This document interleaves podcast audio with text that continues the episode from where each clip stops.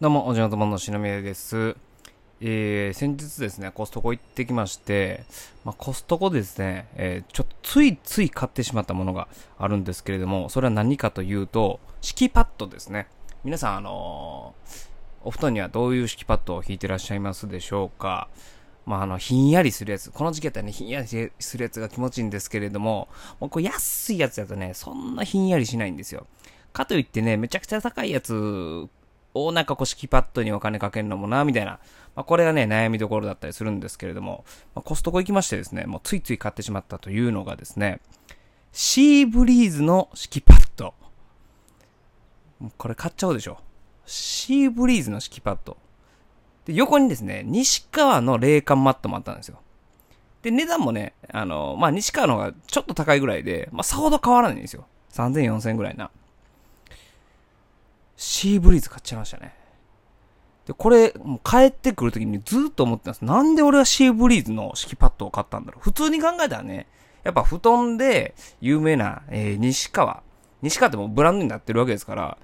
西川が冷感マット出したんで、もう、そっちやろとか思いながらも、なんで俺はシーブリーズを買ってしまったんだというふうに、考えながら帰ってきましたらですね、やっぱ自分のそのシーブリーズへの信頼感がとてつもないんですよね。もうその学生の頃からですね、もうシーブリーズ、もう汗かいた後にはもうシーブリーズ塗って体スースーさせて、えー、やっとりました。もうシーブリーズといえば安室ちゃん。安室ちゃんのイメージが強いでございます。これ30後半だけなんですかね。やっぱシーブリーズへの信頼がすごいんですよ。夏非常に助けてもらった。なので、えーこういう時に、あのー買ってしまうのは、もともとなんかこう、別の分野で、ものすごい信頼感あるものが、えーこれに関しては、シーブリーズの冷感マット、シーブリーズはひんやりするってことは分かってるんですけども、その冷感マットが実際機能としてはどういうものかは知らないですが、シーブリーズはあんなひんやりするんだから、このパッドはひんやりするだろうと、ここが繋がるわけですね。実際どうかわからないですけど。まだ寝てもないんで、ひょっとしたら、とんでもないダメな商品かもしれないんですけども、もう寝ることすらちょっと楽しみになってる自分もいるっていう。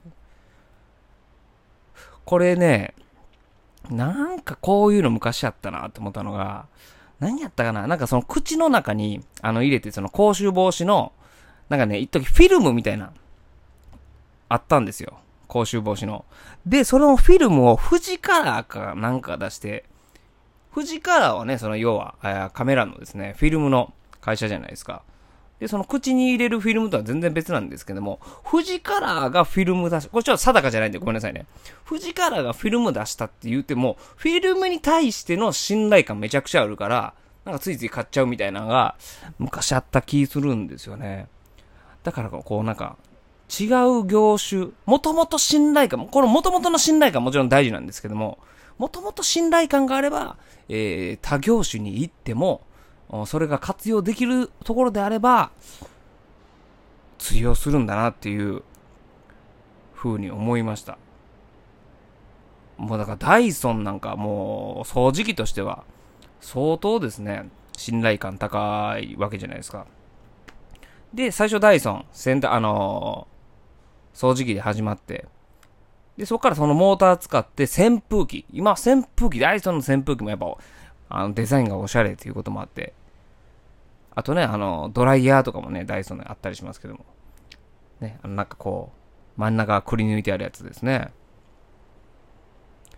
らそのモーターにものすごい信頼感があるんで、モーター使えるやつはもう、ダイソン軒並みいけちゃうんじゃないかなって。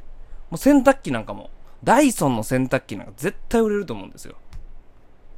もうあんのかな？いや、ないかな。もうモーター使うもの、なんだろう、えー、ダイソンの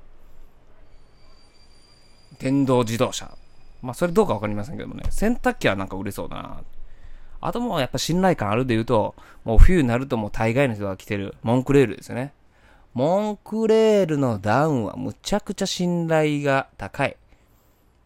ね、あの、肩にね、やっぱモンクレールのマークついてるとね、あ、ええの着てるなとかね、思っちゃいますよね。うん。だから、モンクレール、何、どこに信頼が置かれてるか。やっぱり、軽いのに、えー保温性が高い。なので、モンクレールウーバーイーツとか出てくるかもしれないですね。運んでるものが一切冷めない。もう保温性抜群。まあ果たして保温性を求めてるのかどうかわかんないですけどね、ウーバーイーツにね。うん、もっと、もっといいのなんかあるかもしれないんですけども。うん。なんかその保温性を生かした違う業種とか、モンクレールが進出したら、いいなとは思いますけどね。まあでも、それが結構最たるところに出てるのが、いろんなところに出てるのがやっぱ、お笑い芸人。今、そのお笑い芸人本業のですね、まあネタじゃないところで活躍する芸人さんが多いですよね。